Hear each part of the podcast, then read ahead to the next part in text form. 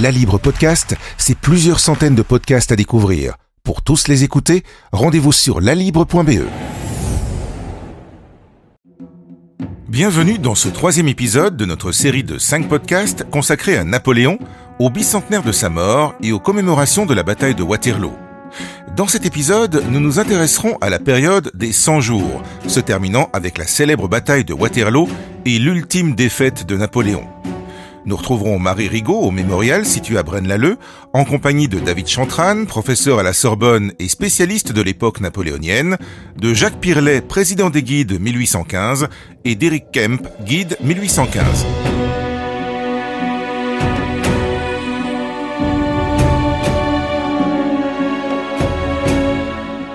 Nous sommes le 26 février 1815. Napoléon se réveille pour la dernière fois sur l'île d'Elbe l'empereur déchu est bien décidé à mettre un terme à cet exil auquel l'ont condamné les Alliés.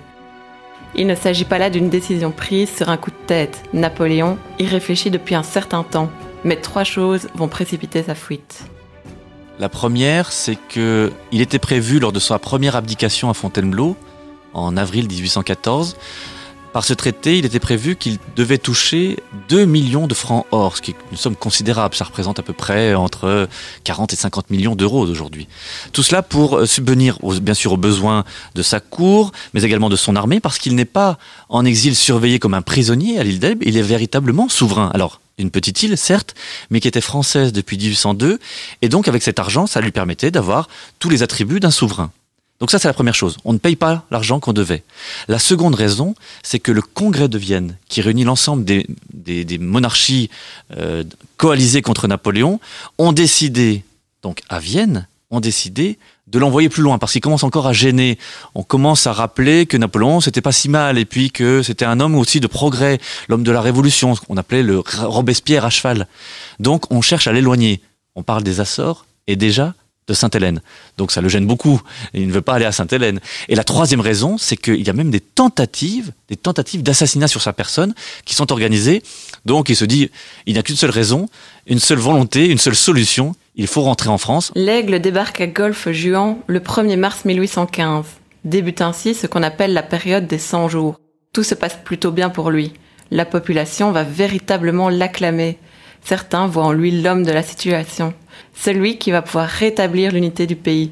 Mais au final, c'est loin d'être une surprise pour Napoléon. Il est informé de toutes ces conditions euh, j'allais dire, populaires qui peuvent l'accueillir. Et il sait d'ailleurs pertinemment qu'il ne faut pas remonter euh, la France par la vallée du Rhône, où là c'est encore un, territoire très royaliste, donc hostile à sa personne. Alors il faut remonter par une, route beaucoup plus difficile, la route des Alpes.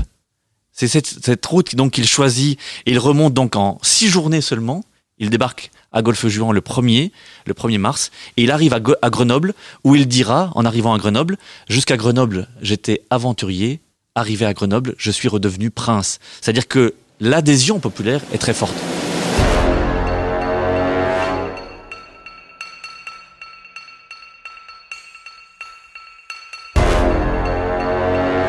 Mais à son arrivée à Paris le 20 mars, Napoléon, fort de l'accueil que lui ont réservé les Français, va être confronté à un premier revers.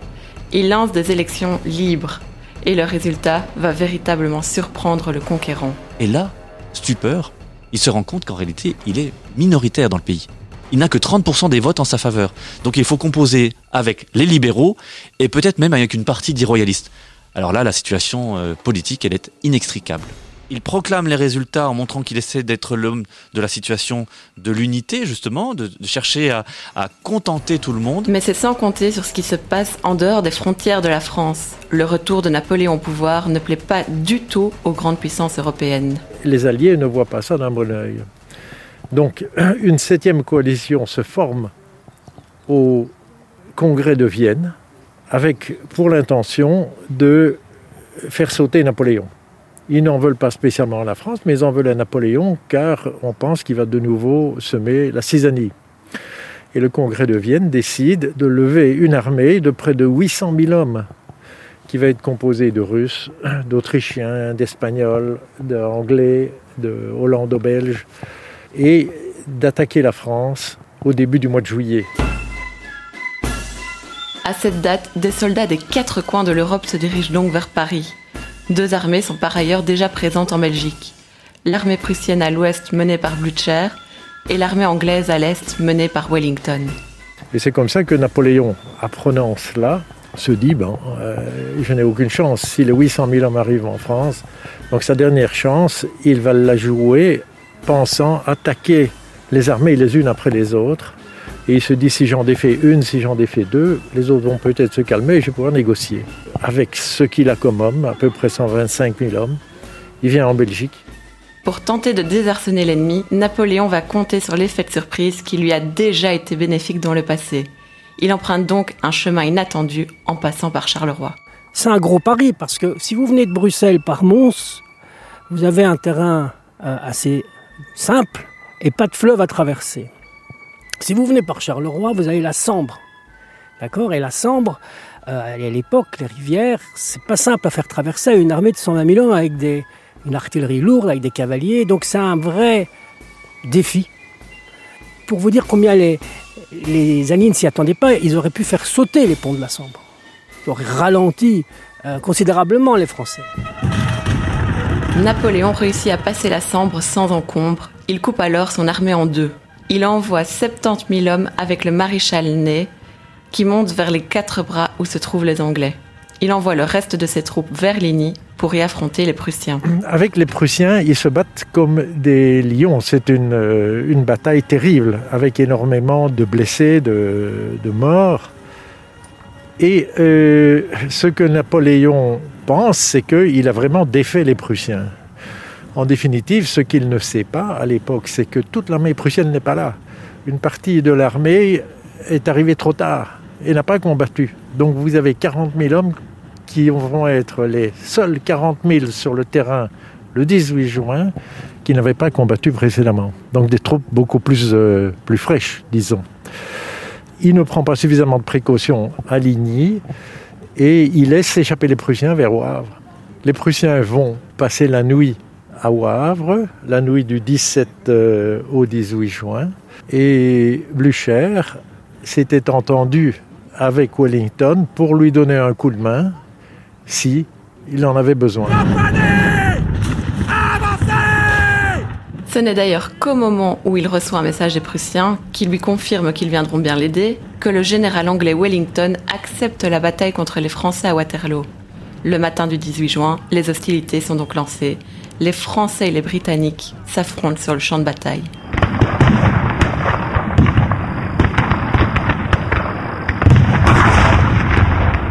Wellington s'est mis sur une ligne de crête et il a trois postes avancés qui sont trois fermes.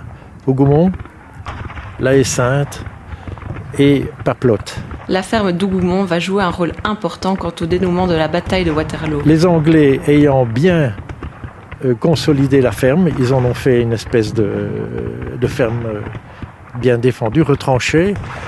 Ils vont parvenir à fixer pratiquement 10 000 des 70 000 Français sur cette bataille d'Hougoumont. Donc ce sont des soldats qui ne vont pas participer à la grande bataille. C'est une petite bataille dans le coin, mais qui va geler une partie importante des Français. C'est effectivement donc un des éléments qui va précipiter la défaite des Français.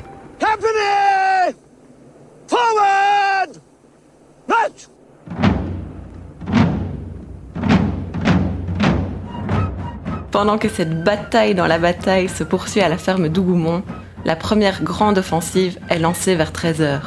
Elle amène les Français jusque sur la crête.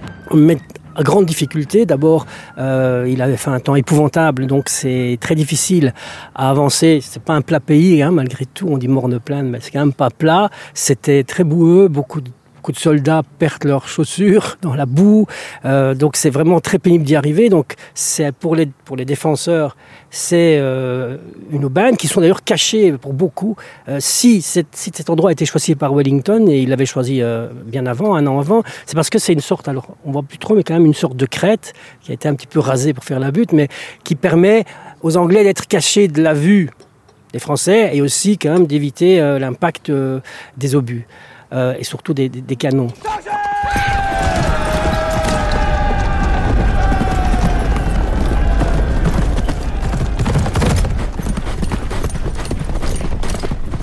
Même si les Anglais sont dans une situation favorable, cette première offensive se finit par un match nul. Malgré les charges de cavalerie à répétition des Français qui s'ensuivent, les Anglais résistent en formant leur célèbre carré d'infanterie. Vers 6h30, à la fin de ces charges de cavalerie, euh, Wellington est au bout du rouleau. Napoléon, si les Prussiens n'arrivent pas à ce moment-là, Napoléon bat l'armée anglaise. Mais les Prussiens finissent par arriver et jouent réellement sur l'effet de surprise. Euh, donc Blücher décide de ne pas rejoindre l'armée alliée sur le principal champ de bataille, mais d'attaquer via le village de Plancenoit, qui est à l'est de Waterloo, 4 km, espérant passer et attaquer les Français par l'arrière. Donc Napoléon n'a pas le choix. Toutes ces réserves vont partir pour aller arrêter les Prussiens. Alors, à ce moment-là, Napoléon n'a plus de réserve. Le maréchal Ney demande des renforts et c'est fini. Donc euh, c'est la fin de la bataille.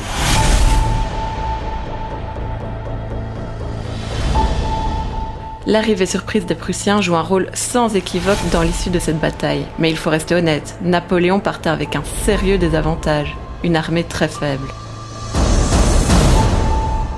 C'est une armée que Napoléon a constituée en trois mois avec ce qu'il a trouvé. Donc ce n'est plus, ce n'est rien à voir avec l'armée d'Austerlitz. C'est-à-dire que les soldats, euh, beaucoup sont des dernières recrues, des jeunes. Ils sont mal équipés. Les chevaux, ce sont des chevaux qu'on a trouvés dans les fermes, etc. Ce ne sont plus les grands chevaux euh, des haras français qui avaient été euh, bien dressés, etc. Donc il arrive avec une armée qui est déjà fortement handicapée. En face de lui, il n'a pas une armée brillante, puisque les Anglais, l'armée anglaise est toute petite, donc ils ont dû amener des troupes d'Allemagne, des anciennes possessions anglaises d'Allemagne. Il y a les Hollando-Belges qui avaient été français précédemment, donc on ne sait pas très bien si leur cœur est chez les Français ou chez les, chez les Alliés. Donc, et vous avez les Prussiens, même chose, parce que les Prussiens se sont battus, bien sûr, en Russie avec les Français, beaucoup de pertes. Ils se sont battus à Leipzig contre les Français. Ils arrivent ici, même chose. Ils ont été recrutés très rapidement. Des soldats qui n'ont aucune formation et qui n'ont pas d'équipement. Donc c'est un peu une bataille déclopée ici. Donc les Français sont pas euh, brillants par rapport à ce qu'on a connu de l'armée française précédemment dans les batailles de l'Empire. Donc pour moi, c'est un des problèmes principaux. Donc euh, la qualité de l'armée, l'encadrement de l'armée, puisque tous les anciens maréchaux brillants qui ont fait les grandes campagnes de Napoléon sont absents, à l'exception de Ney et de, de, de, Soult un petit peu, mais dont on ne sait pas très bien euh, de quel bois il se chauffe. Mais malgré ses soucis dans son armée, Napoléon ne s'attendait pas le moins du monde à perdre. Il est même tout à fait surpris par sa défaite à Waterloo. Il n'a pas compris du tout comment est-ce que, une fois, il y a une telle débandade, comment est-ce qu'il y a un tel sauf qui peut, alors que la victoire était à portée de main, comme on l'a dit. Mais bref, donc il, euh, il va même tenter un peu de se suicider, on va, on va retenir son cheval, et pour finir, il va revenir à Brie-l'Abattu euh, vers Paris. Euh, évidemment épuisé, c'est plus l'homme non plus euh, de la physiquement, c'est plus l'homme qu'il avait été il y a dix ans auparavant, mais bon, malgré tout. Euh, c'est donc loin d'être le Napoléon d'autrefois, mais il ne compte pas renoncer pour autant. Mais il a beaucoup d'espoir. Il y a ses frères qui sont là, il veut euh, reconstruire encore une armée. Le problème, c'est que là, ça va coincer. Euh, au Palais Bourbon, il va euh, avoir là des, discussions euh, et vraiment une prise contre lui, contre la guerre, voulant euh, un pacte avec l'allié. La France en, a assez euh, de ces combats incessants et surtout a peur de l'arrivée des alliés sur, le territoire français comme ils l'ont eu un an auparavant et qui avait fait d'énormes dégâts. Et c'est ça dont ils ont peur et qui ne veulent plus de combat sur le territoire français et ils veulent donc faire un pacte et ils savent très bien qu'à ce moment-là, Napoléon est l'homme à sortir complètement. En résumé, Napoléon revenant de l'île d'Elbe va retrouver une France qui n'est plus celle qu'il a quittée. Parce que entre-temps, on a remis en France le roi Louis XVIII et on s'est battu pour instaurer un régime parlementaire Donc les, chambres françaises ont pris de l'importance. Donc quand Napoléon revient de Waterloo, il veut imposer quelque chose, mais euh, il est arrêté par euh, l'organisation politique de la France. Napoléon va même tenter le tout pour le tout. Il accepte d'abdiquer, mais pour laisser la place à son fils. Cette option ne semble toutefois pas passer du côté de ses détracteurs. La France veut tourner la page de ce chapitre de son histoire. Napoléon est donc envoyé en exil à Sainte-Hélène. C'est sur cet épisode marquant les six dernières années de la vie de l'empereur déchu que nous reviendrons dans le prochain podcast de notre série consacrée au bicentenaire de Napoléon.